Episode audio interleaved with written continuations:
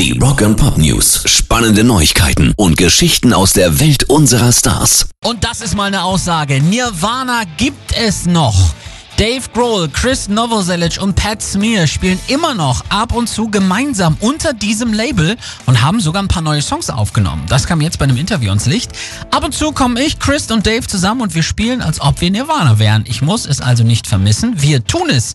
Wenn wir in der gleichen Stadt sind, kommen wir zusammen und jammen, erzählt Pat Smear. Dave Grohl verriet daraufhin ein durchaus spannendes Detail. Wir haben tatsächlich ein paar Sachen aufgenommen. Das letzte Mal jammten sie wohl gemeinsam dort, wo die Foo Fighters ihr neues Album aufgenommen haben. Was da also rauskommt, richtig spannend.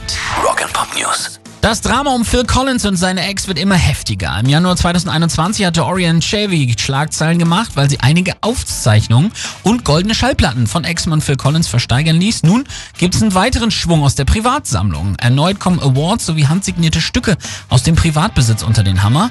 Diesmal soll eine Bronzestatue von Elvis auf einem Marmorsockel versteigert werden. Dabei handelt es sich um den International Rock Award for MVP Drummer, den Phil Collins 1989 erhielt. Geschätzter Wert zwischen 1000 und 10.000 Dollar. Ebenfalls demnächst erhältlich ist eine Goldauszeichnung für 100.000 verkaufte Einheiten seines 2002er Albums Testify, ein handgesigniertes gerahmtes Foto von Golfspieler Nick Faldo und zwei von Phil Collins bzw. Shania Twain, signierte Yamaha Portable Player Docks.